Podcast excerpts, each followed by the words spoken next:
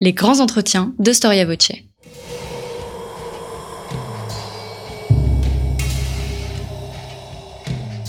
Une émission de la rédaction de Storia Voce.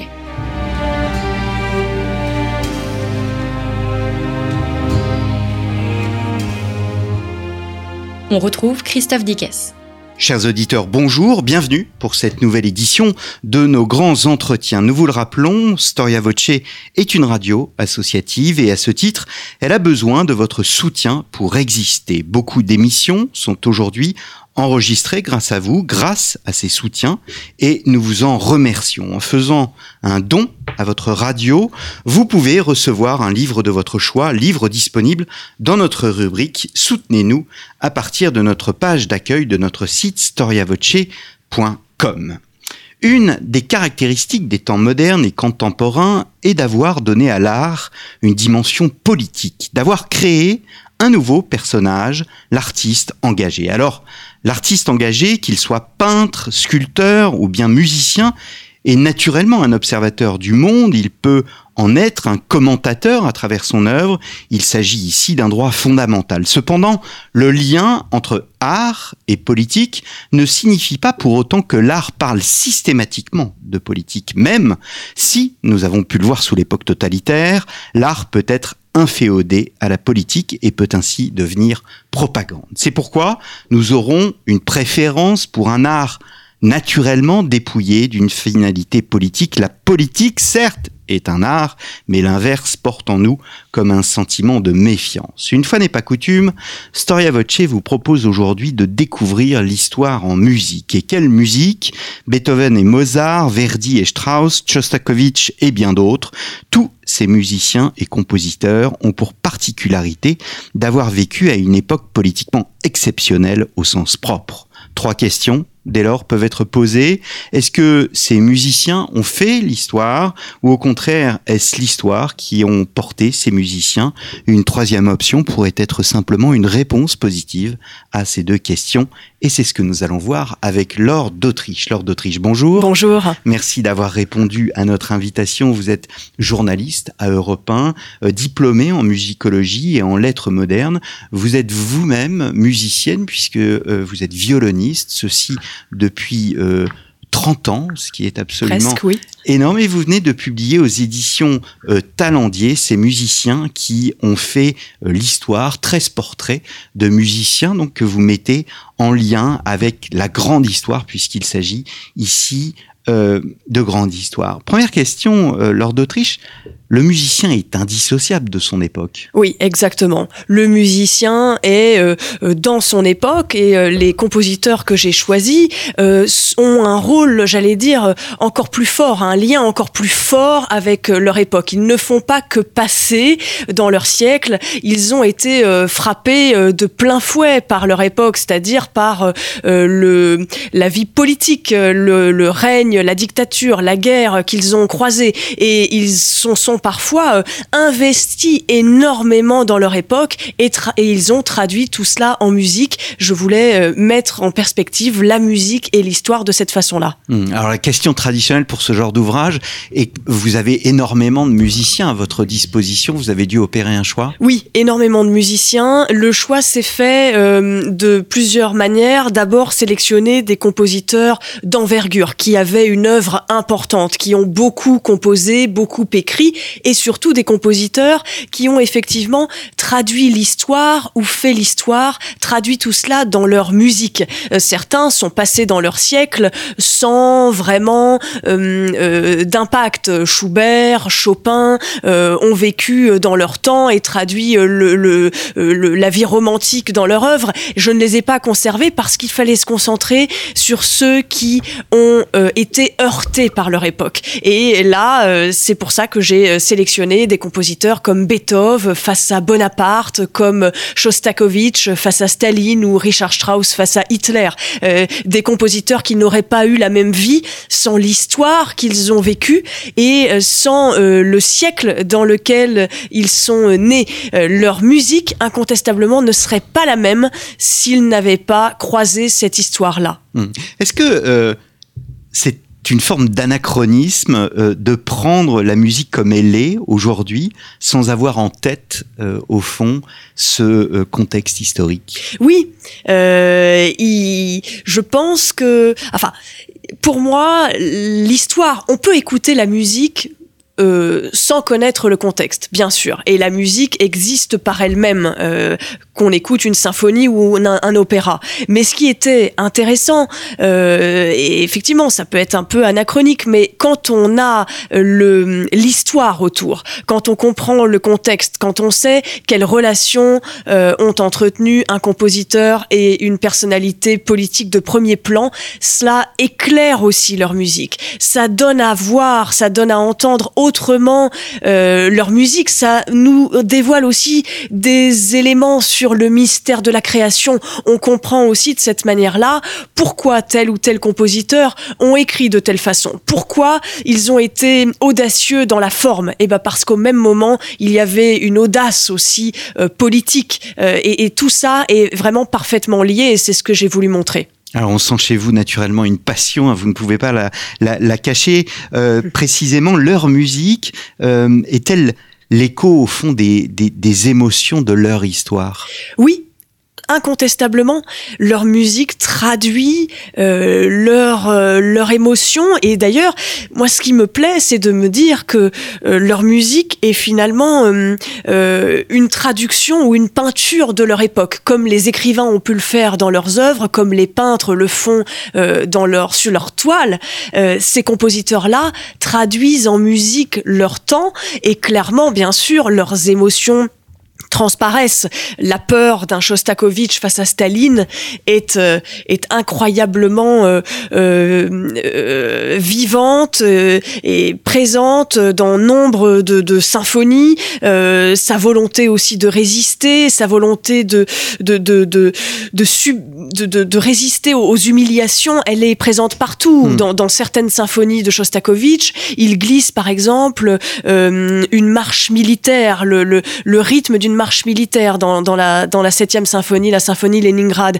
Pourquoi fait-il ça? C'est pour traduire les, combats euh, qui, les bombardements que, subit euh, alors la, la ville de Leningrad euh, en 1941, l'actuelle ville de Saint-Pétersbourg. Donc ils traduisent vraiment leurs émotions, tous ces compositeurs, dans leur œuvre. Et je trouve que ce qui est intéressant, c'est de décortiquer effectivement chacune de ces œuvres pour comprendre comment tout cela est construit et comment ils, ils, ils, traduisent tout cela en musique, en notes, en rythme et dans la forme que, que, que prennent leurs œuvres. Mmh.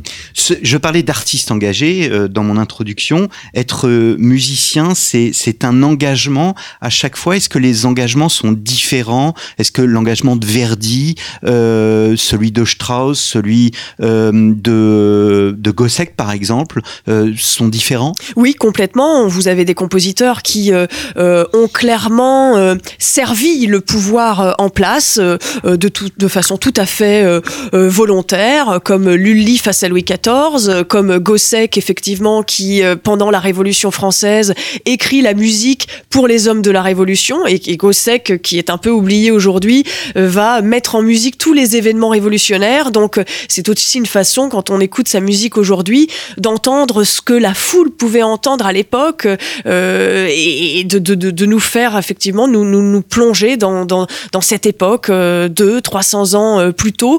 Et puis, euh, des compositeurs ont manifesté leur engagement autrement, sous une forme de résistance aussi pour beaucoup d'entre eux. effectivement, un, un, Shostakovich face à Staline, un Gideon Klein pendant les, dans les camps de concentration pendant la Seconde Guerre mondiale.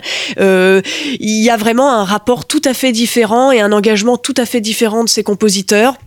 Et certains sont plus engagés que d'autres. Hein. Certains vont aussi euh, manifester une forme d'engagement parce que euh, ils savent que euh, ils en ont besoin pour pour exister. D'une certaine façon, Verdi, vous en parliez, lui marque l'histoire et s'engage malgré lui parce hmm. que ça un extrait de son opéra Nabucco le, le, le chœur qui s'appelle Va Pensiero, qui est très célèbre, euh, va être perçu comme un signe de ralliement par euh, ces Italiens qui, au milieu du 19e siècle, euh, ont envie de se défaire de la présence des Autrichiens euh, dans le pays. Alors que c'est un contresens. Alors que c'est un contresens, parce que cet opéra, en plus, euh, Verdi le dédie euh, à, au régime en place, à l'archiduchesse. Il n'est pas du tout contre la royauté et contre le pouvoir en place. Simplement, euh, son œuvre lui échappe et pendant euh, toute sa carrière, alors que d'ailleurs euh, il n'avait pas un grand succès, c'est ce contresens qui va donner à Verdi toute sa toute sa densité, toute son ampleur. Il va se retrouver même député sans même l'avoir voulu parce que voilà sa notoriété est très forte et les politiciens de l'époque ont, bien compris qu'ils ne pourraient pas faire sans Verdi qui a qui a une notoriété folle. Verdi qu'on chante partout dans les tavernes dans les rues, euh, on mange l'escalope à la Verdi, on se coiffe à la Verdi. Euh, ça lui échappe complètement. Verdi ne comprend pas du tout. Il acceptera le poste de député, mais il sera pas très très très assidu. Hein. Il mm. n'y restera euh, que quelques quelques semaines pour défendre euh, les droits des, euh, des les droits d'auteur des, des, musiciens, des compositeurs. Ça n'est pas un politicien, mais on va faire de lui un homme qu'il n'est pas vraiment. Et jusqu'à la fin de sa vie, d'ailleurs, on va voir dans les œuvres de Verdi, en tout cas les Italiens vont voir dans les œuvres de Verdi une dimension politique hmm. sans qu'il ne l'ait lui-même euh, voulu. Et ça, c'est tout à fait fascinant. Euh, il était pourtant très éloigné de la politique et à chaque fois qu'il y avait euh, euh des, des, des, moments de tension ou que la politique prenait une ampleur folle là où il était, eh ben, il quittait très vite cet endroit-là pour aller retrouver la quiétude de sa maison de campagne. Donc c'est vraiment là Verdi, un personnage qui entre dans l'histoire et dont la musique euh, a une dimension historique sans qu'il l'ait effectivement voulu. Hum, hum. Alors c'est un personnage unique en soi parce que Verdi, c'est euh, l'acronyme de euh, Viva Vittorio Emanuele Re de Italia, et Victor Emmanuel, c'est le symbole de, enfin, c'est le symbole et la réalité de l'unité italienne qui se construit au 19e siècle. Oui, exactement. Et c'est, aussi euh, euh cette, ce, cette assimilation qui est surprenante pour l'époque, puisque sur les murs d'Italie, euh, vous avez Viva Verdi, comme vous venez de le dire, qui correspond à la fois au, roi et, euh, et à Verdi. Et, et cette assimilation-là est parfaitement euh, j'allais dire, euh, euh, conçu, hein, enfin, est parfaitement clair pour les Italiens de l'époque. voilà, c'est très étonnant comme de voir comment pendant toutes ces années Verdi va à, à, ce rôle politique, à ce rôle, à cette place dans l'histoire, sans qu'il n'ait en réalité rien rien fait de particulier. Oui. Hmm. Est-ce que ce sont des révolutionnaires à double titre. Vous avez dit euh, tout à l'heure en début d'émission que leur musique n'aurait pas été ce qu'elle a été sans justement ces faits historiques. Et ces faits historiques sont principalement, c'est pour cette raison que je citais la période moderne et la période contemporaine, des moments de révolution. Mm. Même au fond, Louis XIV, Louis XIV, c'est la révolution d'un pouvoir absolu. Oui, c'est vrai, ce sont des moments de révolution euh, que ces musiciens euh, mettent en musique. Euh, ce sont des moments charnières d'histoire à chaque fois. Staline, Hitler, même la, la, Première Guerre mondiale avec Claude Debussy. Lully, vous le disiez, euh, Beethoven, on, on est dans des périodes révolutionnaires à chaque fois, et ce qui m'a aussi intéressé, c'est de voir comment ce moment révolutionnaire dans l'histoire euh, était aussi euh, euh, mis en œuvre dans cette musique. Et hmm. dans leurs œuvres, en musicologie, on aime beaucoup analyser comme cela, mesure après mesure, à la fois l'harmonie, la mélodie, la structure des œuvres. beaucoup de ces œuvres sont elles-mêmes révolutionnaires, audacieuses, euh, euh, nouvelles euh, dans, dans, leur structure ou dans les instruments qui sont mis en avant dans ses œuvres. Par exemple, chez, chez Gossec, qui écrit pour, euh, la, pour les hommes de la Révolution française, euh, il, il, doit écrire pour le plein air, puisqu'il met en musique euh, des événements euh, révolutionnaires. La fête de la Fédération. La fête de la Fédération, les grandes fêtes avec Robespierre. Et, et, dès lors, il doit écrire pour le plein air. Et pour écrire pour le plein air, il doit transformer, pour la première fois, ça n'avait jamais été fait avant lui, il doit transformer la musique, puisqu'elle doit être entendue en plein air. Alors euh, pour pour cela, euh, il utilise beaucoup moins les violons et les cordes parce que ça ne sonne pas très bien en plein air. Euh, il se concentre sur les cuivres, sur aussi le tam tam. J'ai vu le tam tam qui est un instrument qui était jusqu'ici plutôt mis à l'écart de l'orchestre hmm. classique, mais qui donne une dimension solennelle hmm. à, à, à, à, cet instant, à ce moment-là. Et puis il va aussi dans l'écriture, tout simplement, quand il écrit pour pour des chœurs, pour des voix, se concentrer euh, pour écrire à l'unisson, pour que toutes les voix chantent la même note et, qu'elles ne chantent pas euh, euh, trop de notes différentes qui créeraient une harmonie complexe, tout simplement parce que une voix à l'unisson, des voix à l'unisson frappent plus, portent plus loin. Et donc la révolution que, que Gossec est en train de vivre se traduit aussi dans sa musique et ça c'est tout à fait intéressant. Mmh. Ce qu'il y a d'intéressant dans votre ouvrage, c'est que vous montrez que ces grands personnages, à un moment, ils sont dans la lumière, mais parfois une autre mode arrive. Euh, vous évoquiez euh, Chopin, euh, Schubert tout à l'heure. voilà il y a une, une croissance de la notoriété et à un moment, euh, ils peuvent un peu sortir de, de, la scène. Oui, à un moment, ils peuvent sortir de la scène parce que euh, ils ne sont plus à la mode, euh, c'est vrai. par exemple, Berlioz, c'est exactement ça. Berlioz, dans les années 1830, participe aux Trois Glorieuses. Enfin, il veut y participer. Il a envie de, de, de, de révolution, j'allais dire. Il va, il est à ce moment euh, enfermé euh, à l'institut pour euh, pour présenter un concours hein, pour passer le prix de Rome et, euh, et il trépigne pour pouvoir sortir et participer euh, à la révolution de juillet ah, vous le montrez c'est très marrant parce que vous le montrez se baladant à Paris cherchant une arme oui. et puis il veut sa bataille et il n'a pas sa bataille exactement il veut sa bataille il n'aura pas il cherchera des balles il cherchera des pistolets il trouvera mais voilà il sera un peu frustré tout de même de, de cela mais il en découlera quelque chose hmm. quelques semaines plus tard Berlioz euh, euh, met, euh, j'allais dire, crée une, une, pièce, orchestre la Marseillaise, par exemple, qui deviendra aujourd'hui une pièce de référence. Et c'est aujourd'hui, quand on entend la Marseillaise dans les cérémonies officielles, notamment, c'est souvent la version de Berlioz que l'on entend. Mais il tombe ensuite, j'allais dire, un peu en, en désuétude. Le, le, le pouvoir ne, ne, ne, le regarde plus vraiment, euh, parce qu'aussi il est très audacieux dans sa musique et ça ne correspond pas à, à ce que le le régime euh, veut euh, et il devra d'ailleurs euh, dans les années 1840 euh, euh, un petit peu après aller ailleurs aller en Russie aller en Angleterre où là il aura du succès qu'il n'a plus en France. Oui ça c'est tout à fait intéressant. Mmh. on me dit je le cite hein, on me dit que je boude la France. Non je ne boude pas. Le terme est trop léger. Je la fuis comme on fuit les pays barbares seulement. Il y a longtemps que j'avais étouffé en moi l'amour de la France et arraché de mon cœur cette sotte habitude de reporter vers elle toutes mes pensées depuis sept ans, je vis seulement de ce que mes ouvrages et mes concerts m'ont rapporté chez les étrangers. Sans l'Allemagne, la Bohème, la Hongrie et surtout la Russie, je serais mort de faim en France mille fois. Cette citation, elle pose la question de l'argent aussi. C'est-à-dire que euh, D'ailleurs, Berlioz, hein, quand il est à l'institut, il veut avoir ce concours, c'est tout simplement pour grimper euh, dans l'ascenseur social, prendre l'ascenseur social.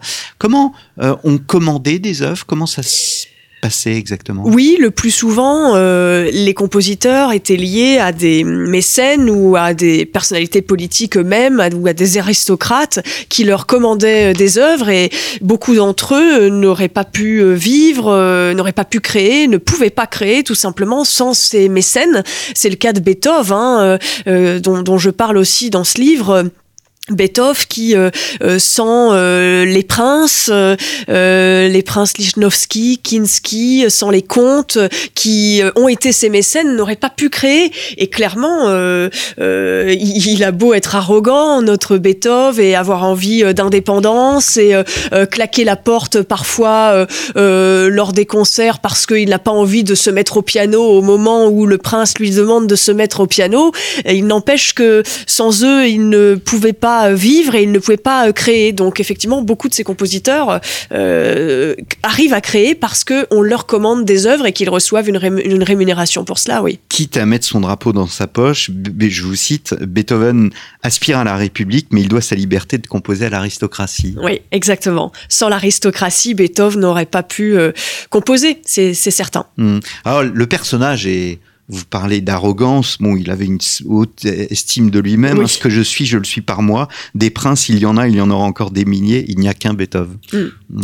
C'est un personnage un peu, euh, euh, un peu exécrable en fait. Oui, euh, qui, un artiste finalement, qui, qui est génial, qui, qui surprend son public parce que tout le monde a bien compris que lorsqu'il se met au piano, ce qu'il crée est, est, fantastique. Et bien sûr, sa musique est, est, est incroyablement bien écrite mais, mais lui-même euh, euh, donne des concerts euh, incroyables, comme ça, sous sa grande chevelure noire, avec ses mains puissantes. Mais il, il est arrogant, il est arrogant, il, il sait qu'il est un génie, et, et donc il, il fait aussi subir un peu tout ça à, ses, à ses princes. Mm. Mais il reviendra vite aussi quand il claque la porte ce soir-là chez, chez, chez ce prince et qu'il dit euh, il n'y a qu'un Beethoven, euh, il, écrira une lettre, quelques, un petit mot euh, quelques heures plus tard pour s'excuser, comprenant bien que il ne peut pas faire non plus sans, sans eux. Hmm. Est-ce qu'il y a une part d'opportunisme chez, ces personnages dans, les différents contextes euh, politiques? Oui, sans aucun doute. Sans aucun doute, euh, beaucoup de compositeurs comprennent qu'ils mm, ont besoin euh, de, cela de, pour exister et que s'ils veulent créer, ils vont devoir s'adapter. Et clairement, Lully, c'est le cas de figure de Lully avec Louis XIV. Lully veut grimpe, enfin réussit à arriver très très vite à la cour alors qu'à 14 ans, il arrive d'Italie pour au départ enseigner euh, le l'italien euh, à la grande mademoiselle, la, cousine de Louis XIV, et très vite il s'introduit à la cour et, surtout la grande force de Lully, euh, qui deviendra rapidement le, le, responsable de la musique à la cour. Sa grande force, c'est de s'adapter au roi et, et, et, de et de vouloir très vite créer la, la musique la plus française qui soit. Il c'est un opportuniste. dès qu'il pourra approcher le roi, euh, il va le faire. Euh, et, sa carrière euh, ne tient qu'à cet homme-là. Hmm. Sa carrière ne tient qu'au roi. donc d'autres sont opportunistes aussi, mais quand on veut créer, quand on veut pouvoir exister en tant que compositeur, bien sûr, être opportuniste, ça fait partie de, de ce qu'il faut faire pour beaucoup d'entre eux. Hmm. Alors d'un autre côté, certes, il y a cet opportunisme chez certains, mais vous montrez bien que c'est personnages, si vous me permettez l'expression, en veulent. C'est-à-dire qu'ils croient profondément en eux et il y a une force qui se dégage de ces personnalités qui est assez impressionnante.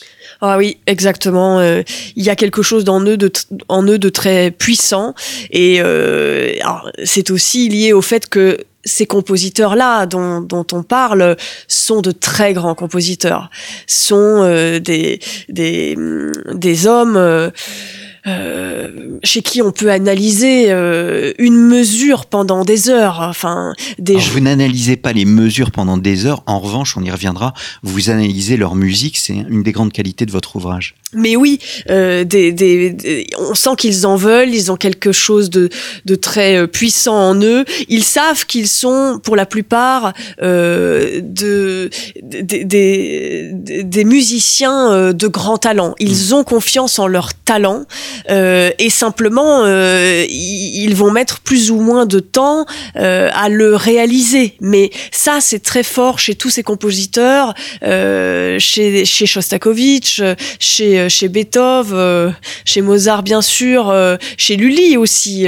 Ils, ils, ils savent qu'ils ont tout, qu'ils ont de l'or entre les mains, ils connaissent très bien toute la musique, ils ont appris très tôt à composer ils ont une grande maîtrise de leur art et, et, effectivement, ils en veulent, ils ont tout pour réussir et, et, ils vont se battre pour faire exister euh, leur musique et faire, euh, et faire entendre leur voix très clairement. Hmm. Alors vous avez bien montré que Louis dépendait de Louis XIV et en soi, euh, on comprend hein, vraiment l'absolutisme, en l'occurrence, et la, la centralité hein, de, de, de, de la personne royale lit, euh, pourtant tombe en disgrâce du jour au lendemain. Oui, Lully, euh, deux ans avant sa mort, donc après près d'une trentaine d'années euh, d'amitié avec le roi, euh, Lully tombe en disgrâce parce que c'est assez peu connu, mais il fréquente des, de jeunes garçons euh, depuis déjà un certain temps. Hein. Ça n'est pas le seul, bien sûr, à la cour. Euh, euh, le frère du roi lui-même est plutôt friand de ce genre de choses. Simplement, là, pour le roi, ça ne passe pas. Il est accusé de détournement. Alors, le jeune garçon, lui, est mis en prison. Ce jeune garçon de 13 ans. Lully, lui, ne sera pas mis en prison parce que quand même, il a beaucoup travailler avec le roi, mais ce sera la disgrâce pour lui. Et euh, dès lors, euh, euh, Lully va voir ce que cela fait de ne plus avoir sur lui le regard du roi.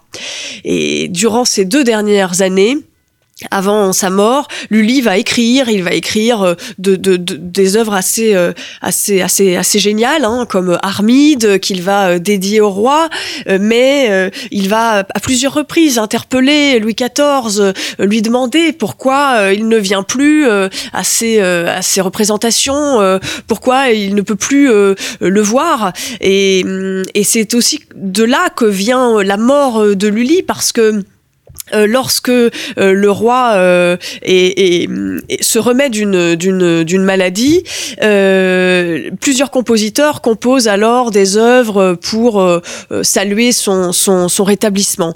Et à ce moment-là, Lully a envie de faire jouer son Te Deum qu'il avait écrit quelques années plus tôt, une de ses œuvres les plus connues et euh, il veut que ce soit absolument grandiose parce qu'il espère à nouveau que le roi euh, viendra euh, écouter son œuvre. Et c'est lors de cette répétition que Lully, dans un, un zèle assez impressionnant et sans doute avec une fougue aussi très très forte, bat la mesure avec son bâton et lors de cette répétition, il se donne un coup de bâton sur le pied et c'est comme ça que euh, son pied va être euh, euh, blessé très fortement, qu'on va le, les médecins lui demandent à Lully de, de, lui disent que la seule solution c'est de se faire couper le pied, ce que Lully refuse parce qu'il a été danseur et qu'il n'a pas envie qu'on lui coupe la jambe, mais la gangrène, disons, fait son œuvre. voilà, fait mm. son œuvre et, et, deux mois après cet événement, Lully mourra sans jamais avoir revu le roi. Euh, donc c'est assez étonnant cette vie de Lully, d'un homme qui euh, pendant près de 35 ans euh, a été lié au roi, a devancé les désirs du roi, a toujours réussi en musique à, à, surprendre Louis XIV et qui ne reverra plus hmm. Louis XIV dans les deux dernières années de sa vie. Hmm. Alors il y a un autre binôme, si je puis dire, c'est Bach et Luther, hein, même si bien évidemment ils ne vivent pas à, à, la même époque.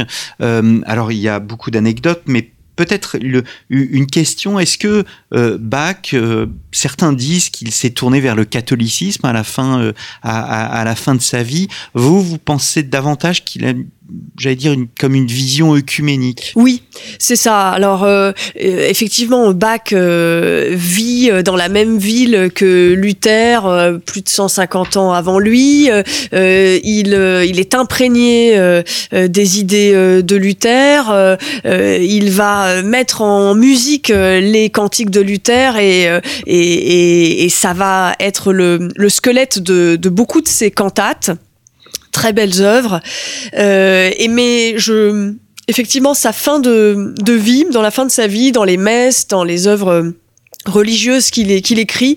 Euh, il y a plus quelque chose d'œcuménique, effectivement, euh, euh, d'un homme qui, qui, qui finalement est au service de Dieu, qui a toujours été au service de Dieu, qui a, a, traduit tout cela de manière magistrale dans son œuvre, mais qui voulait non pas compartimenter les choses, mais euh, plutôt euh, euh, créer des, des, œuvres qui, qui, qui, qui, glorifient Dieu au sens extrêmement noble du terme. C'était c'était ça la, volonté de Bach, oui. Mmh, mmh, mmh. Alors on, en vient, si vous le voulez bien, à la partie peut-être la, la plus sombre, la plus difficile. C'est à la fois les périodes de révolution avec leur, leur mort.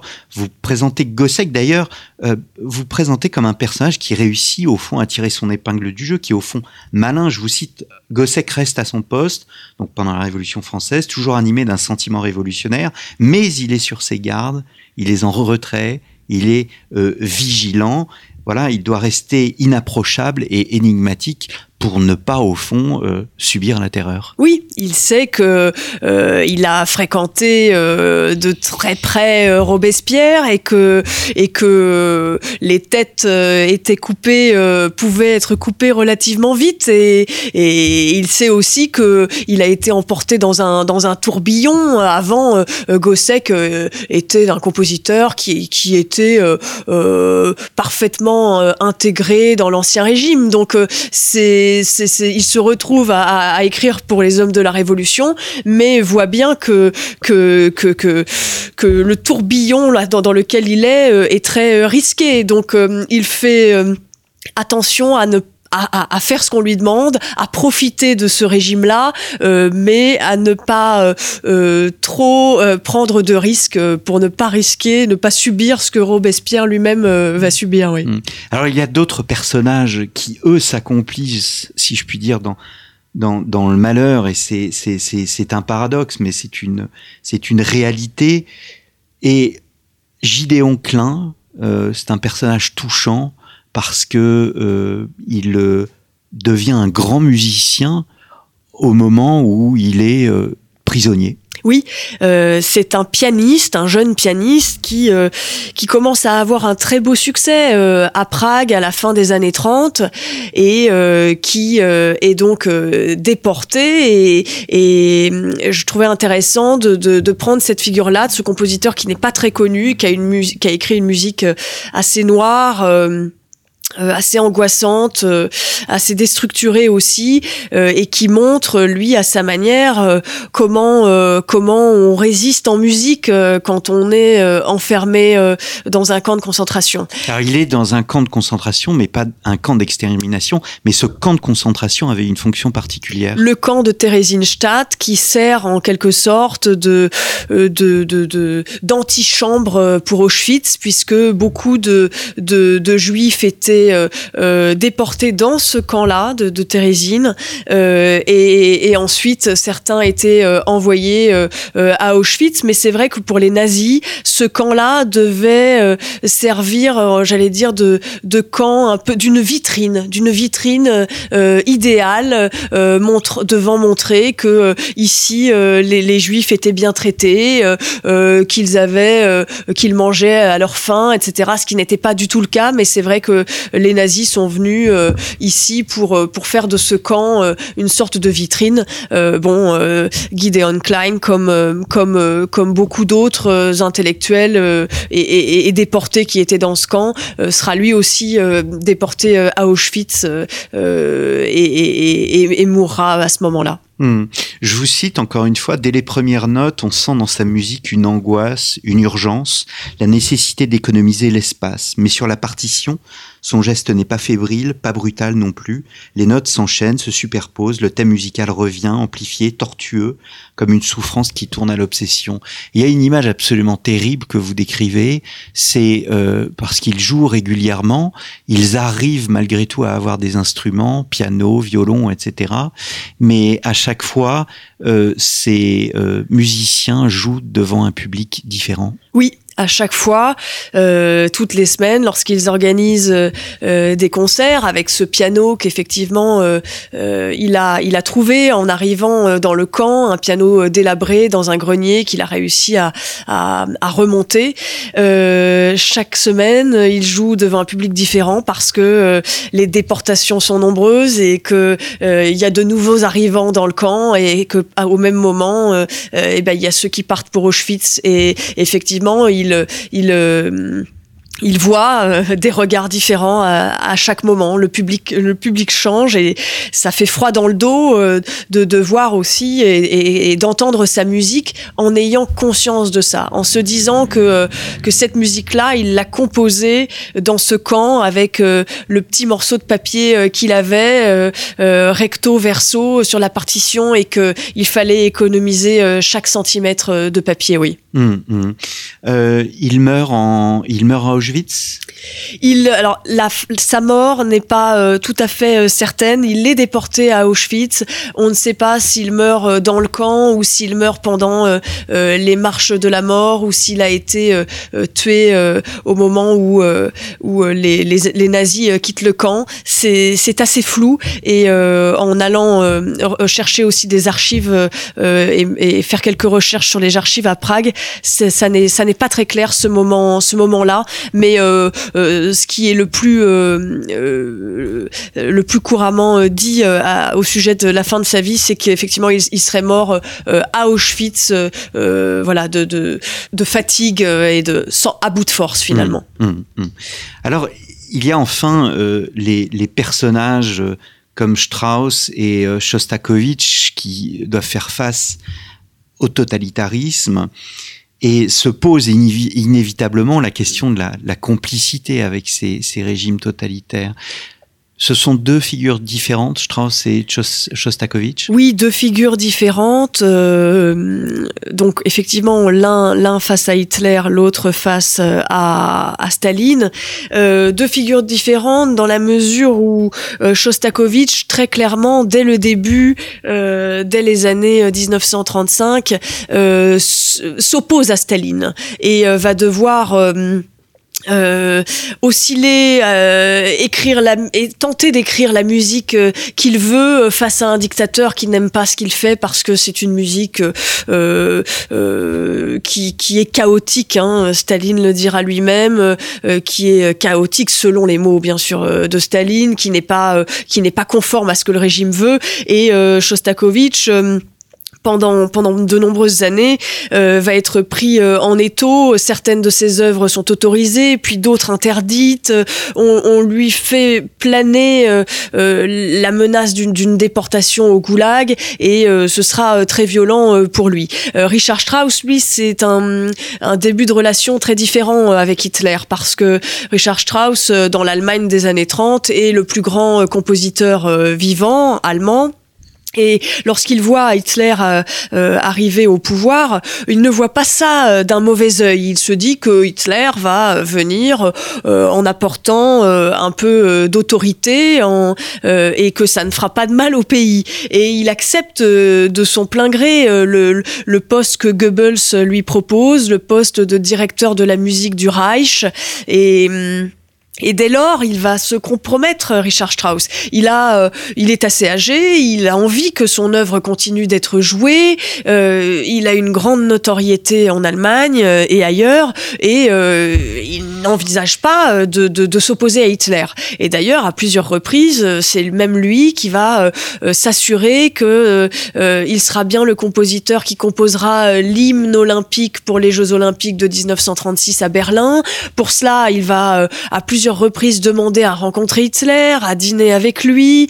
Euh, donc sa démarche de compositeur euh, durant cette période euh, est euh, assez opportuniste, mais parallèlement sa belle-fille est, juive. Et, Richard Strauss comprend aussi que que ça n'est pas simple et que on joue aussi que les que les nazis, que les hauts dignitaires jouent aussi avec lui, se servent de lui comme d'un faire-valoir sur la scène internationale.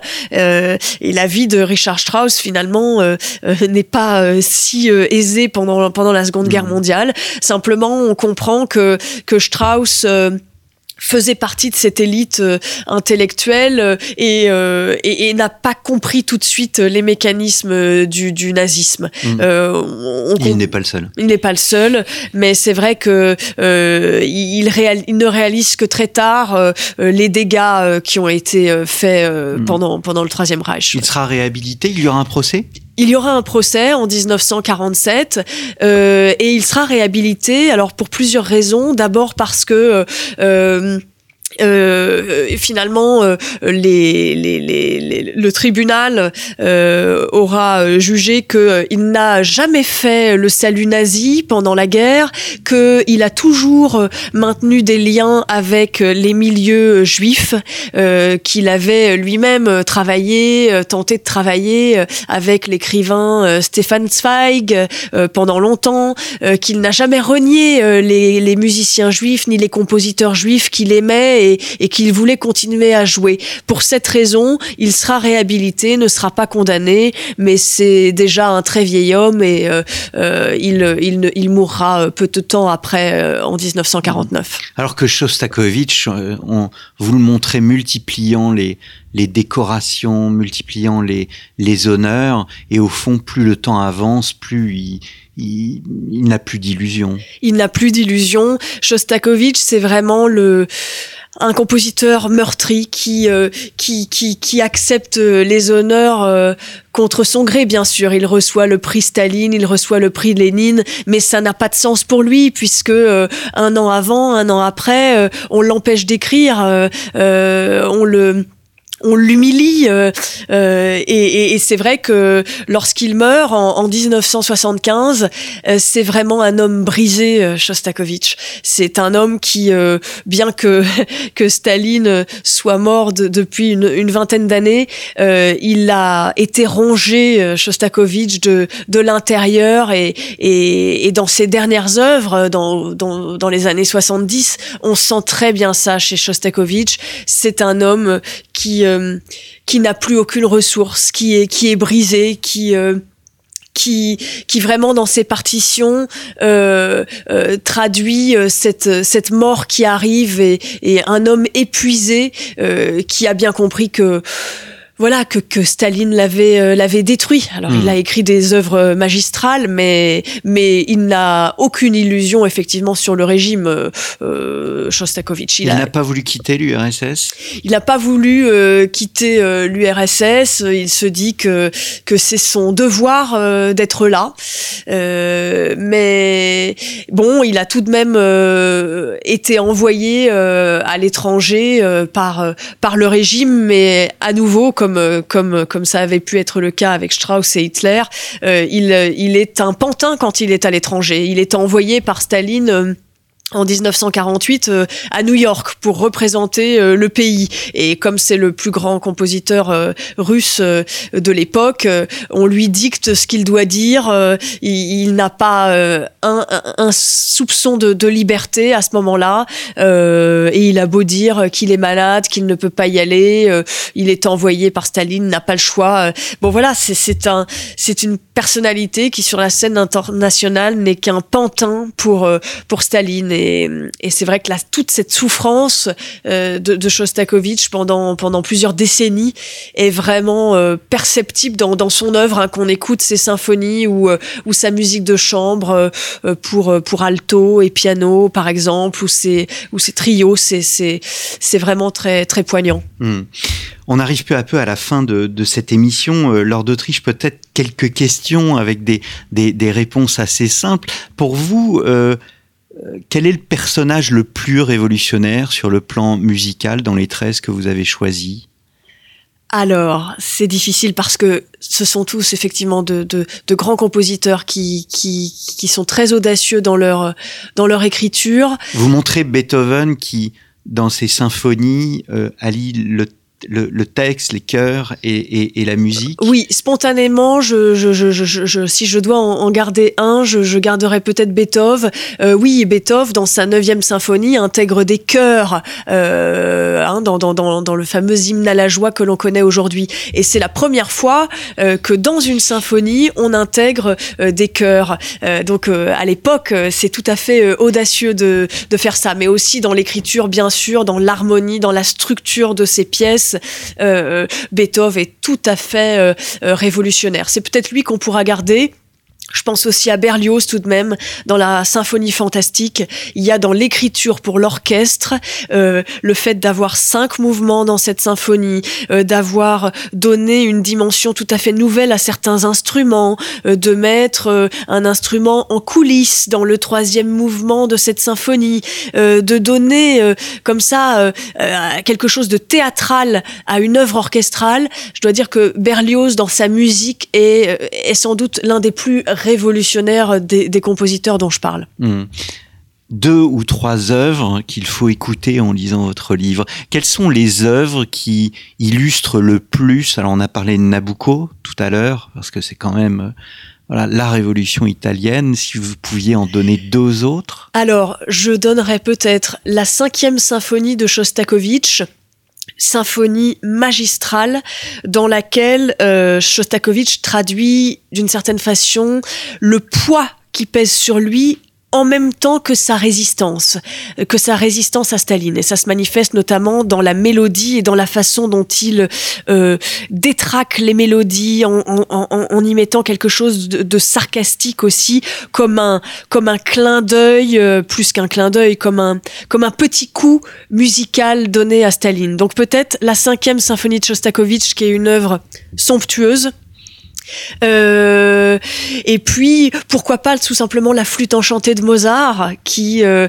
qui euh, traduit euh, l'univers maçonnique dans lequel Mozart évoluait à une époque où la franc-maçonnerie était menacée parce qu'elle prenait énormément de place et était vue d'un mauvais œil par le pouvoir en place. Et Mozart, dans cet opéra, a voulu, en glissant des signes maçonniques dans cet opéra, euh, rendre un hommage à la franc-maçonnerie qui, à ses hmm. yeux, euh, prône le vrai bonheur de l'humanité.